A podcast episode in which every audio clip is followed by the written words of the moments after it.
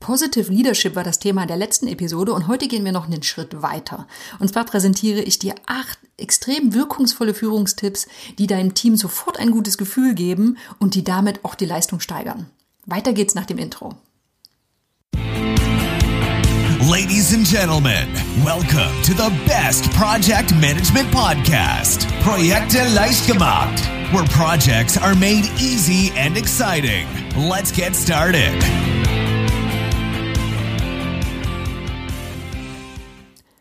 Hallo, hier ist Andrea vom Projekte Leichtgemacht Podcast und das ist der Podcast für pragmatische Projektmanager und solche, die es werden wollen.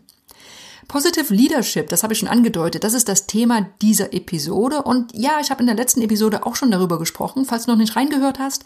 Da ging es darum, was Positive Leadership eigentlich ist, wie Positive Leadership im Alltag umgesetzt werden kann und wie ein Positive Leader oder eine positive Führungskraft denn gestrickt sein sollte. Hör gerne nochmal rein, falls du die Episode noch nicht gehört hast. Das ist eine gute Basis für die heutige Episode. Ist aber nicht schlimm, wenn du dir noch nicht angehört hast. Bleib auch einfach hier. Von diesen Tipps kannst du sofort profitieren, auch wenn du die Basics letztes Mal noch nicht mitbekommen hast.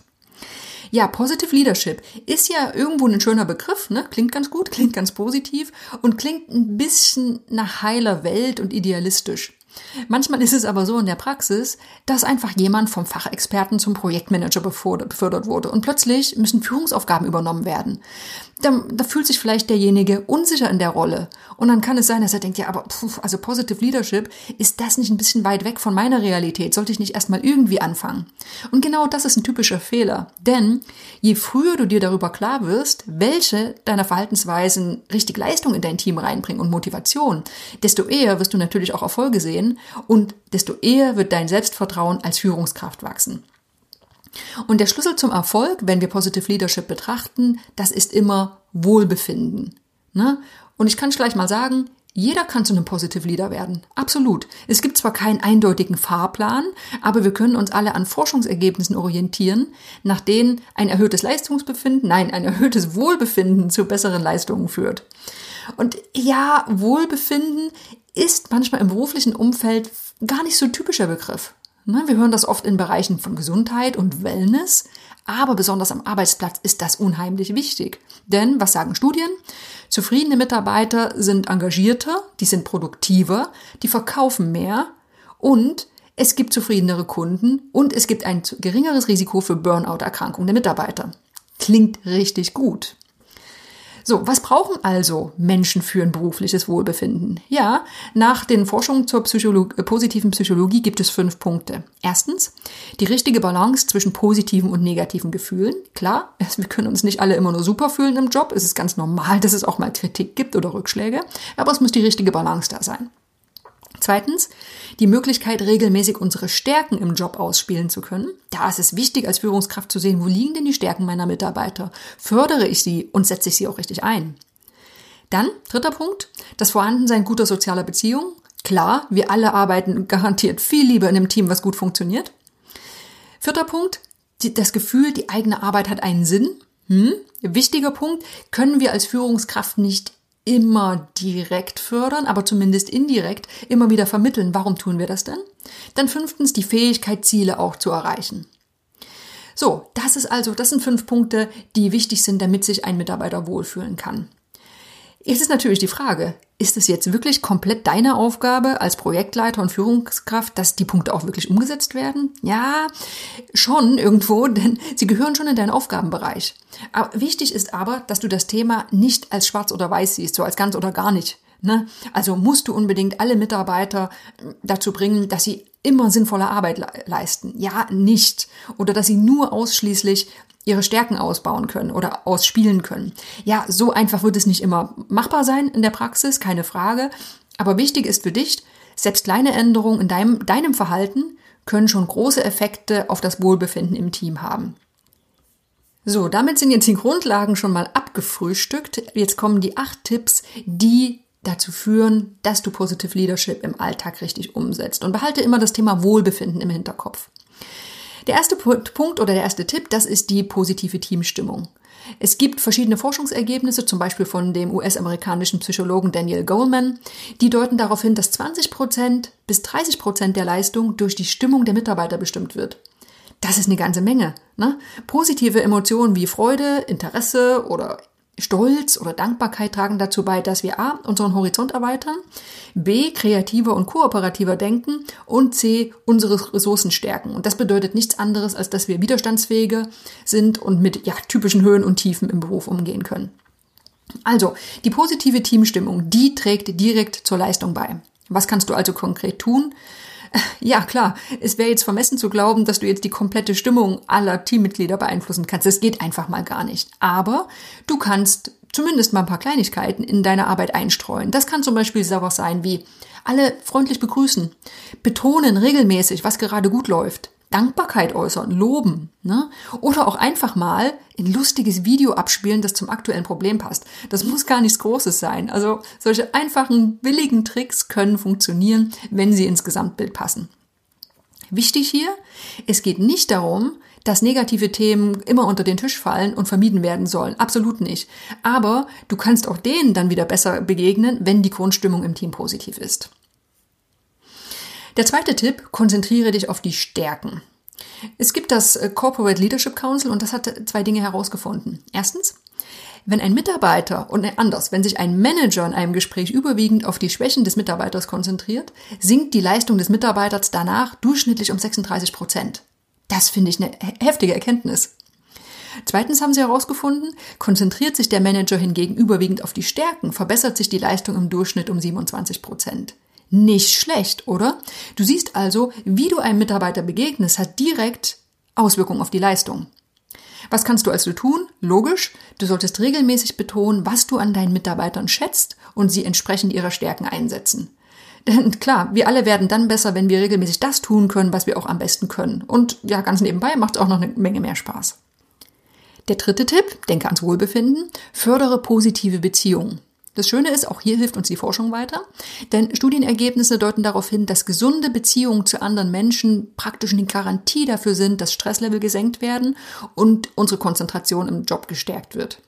Und gute Nachrichten für alle Introvertierten, schon ganz kleine Momente und Handlungen helfen dabei, diese Effekte zu erreichen.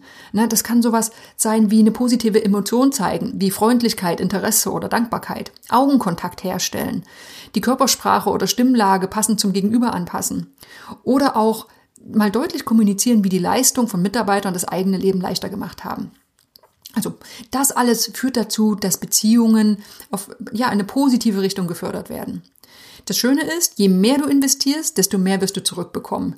Ähm, probier einfach aus, was dir am besten liegt und schau mal, was solche Kleinigkeiten schon bewirken können. Der vierte Tipp, finde Sinn und Bedeutung. Das ist natürlich nicht immer einfach. Trotzdem zeigt eine Untersuchung aus den USA, der Sinn im Job, der steht an höchster Stelle für in der Bedeutung für die Mitarbeiter, sogar vor Beförderung, Gehalt, Arbeitsplatzsicherheit und Arbeitszeiten. Das klingt ganz schön überraschend, finde ich, aber auch irgendwo verständlich, denn sobald wir glauben, mit unserer Arbeit eine positive Wirkung zu haben, wächst auch unser Wohlbefinden. Was, das ist natürlich leicht gesagt in so einem Wir verändern jetzt die Welt Startup, aber ist für eine Sachbearbeiterstelle in der Behörde vielleicht nicht ganz so einfach. Ne? Als Führungskraft ist es also auch dein Job, Sinn und Bedeutung an dein Team zu kommunizieren. Falls dir das schwerfällt, ich habe ein paar Fragen für dich, die dir helfen können. Wie tragen wir denn mit unserer Arbeit zu einem höheren Ziel bei? Wen unterstützen wir mit unserer Arbeit? Wessen Arbeit wird durch unseren Job leichter? Und wer profitiert von unserer Arbeit? Vorsicht hier, du solltest natürlich realistisch bleiben. Wenn du jetzt irgendwas rüberbringst, was total an den Haaren herbeigezogen ist, dann machst du dich unglaubwürdig. Also schau, dass deine Aussagen auch Hand und Fuß haben. So, das waren jetzt schon die ersten vier Tipps. Ich wiederhole nochmal. Fördere eine positive Teamstimmung, konzentriere dich auf die Stärken deiner Mitarbeiter, fördere positive Beziehungen und finde Sinn und Bedeutung für deine Mitarbeiter. So, weiter geht's. Der fünfte Tipp. Schluss mit Beschwerden und Anschuldigungen. Haben wir doch alle keine Lust drauf. Ne? Stell dir vor, also die Situation. Hast du den Respekt vor einem Chef, der sich ständig über andere beschwert und anderen die Schuld gibt? Bestimmt nicht. Ne? Echte Führungspersönlichkeiten halten sich nicht mit Schuldzuweisungen auf, wozu auch, sondern die identifizieren Probleme und die suchen nach Lösungen. Dafür gibt's ein schönes Zitat. Positive leaders don't attack people, they attack problems. Das solltest du immer im Hinterkopf behalten. Der sechste Tipp, konzentriere dich auf die Zukunft statt auf das Jetzt. Ne, fokussiere dich nicht darauf, wo du momentan bist, sondern wo du hin willst. Klar, wir sollten aus Fehlern lernen und aktuelle Situationen wahrnehmen. Also wie sieht's aktuell aus, um daraus dann die nächsten Schritte abzuleiten. Und genau das macht auch ein Positive Leader. Er nimmt das vorhandene Wissen und transformiert es in eine optimistische Zukunftsvision. Das ist wieder dieses positive Denken, was sehr abstrakt klingt, was aber natürlich sich in diesem ganzen Konzept immer wiederfindet. Stell dir vor, ein Prototyp wurde abgelehnt oder ein Projekt ist gescheitert oder die Umstände zwingen dich dazu, komplett umzuplanen. Egal. Ne? Ein Positive Leader wird immer nach vorn schauen und Chancen und Möglichkeiten sehen. Der siebte Tipp, fordern statt überfordern. Manche glauben ja, Positive Leader, die laufen nur lächelnd durch die Gegend, ne, die verströmen positive Gefühle und die Ergebnisse sind völlig egal. Aber das ist überhaupt nicht der Punkt. Das Gegenteil ist der Fall. Ein Positive Leader, der nutzt seine Persönlichkeit und auch seine Fähigkeiten, um gemeinsam mit seinem Team herausragende Ergebnisse zu erzielen. Das ist ganz wichtig. Wir alle wollen im Beruf, dass es uns nicht nur gut geht, sondern dass auch was rauskommt. Und ein wichtiger Punkt ist hier, Leistungen werden eingefordert, es werden Ziele gesetzt und es soll schon das Beste aus den Mitarbeitern herausgekitzelt werden. Und darum geht, es geht nicht darum zu zeigen, was sie alles nicht können, sondern darum, dass gemeinsam große Ziele erreicht werden können. Wir sind schon beim achten Tipp, ermutigen statt entmutigen. Positive Leader kommunizieren auf positive Art und Weise, das ist jetzt äh, nichts mehr Neues. Alle sollen im Team sich gut und ermutigt fühlen. Ja, aber wie? Ne? Ganz klar, ganz einfach. Indem sie zuhören, neue Ideen wertschätzen, mal einen netten Spruch auf Lager haben und einfach, einfach auch mal ehrlich lächeln. Ne? Es gibt eine optimistische Grundhaltung und Positive Leader heben die Stimmung und sorgen so für so ein, so ein Wir-Gefühl, für einen gemeinsamen Glauben, alles ist möglich, wir schaffen das. Es gibt ein schönes Zitat von zwei US-amerikanischen Basketballtrainer, Chuck Daly und Brandon Sir. Shout praise, whisper criticism bedeutet nichts anderes. Wenn du lobst, mach das gern vor versammelter Mannschaft, zeige deutlich, wie wichtig das ist und flüstere vielleicht Kritik. Ne? Kritik ist wichtig, damit wir alle uns verändern können, damit wir Dinge verbessern können, aber die müssen wir vielleicht eben nicht vor versammelter Mannschaft nach draußen brüllen.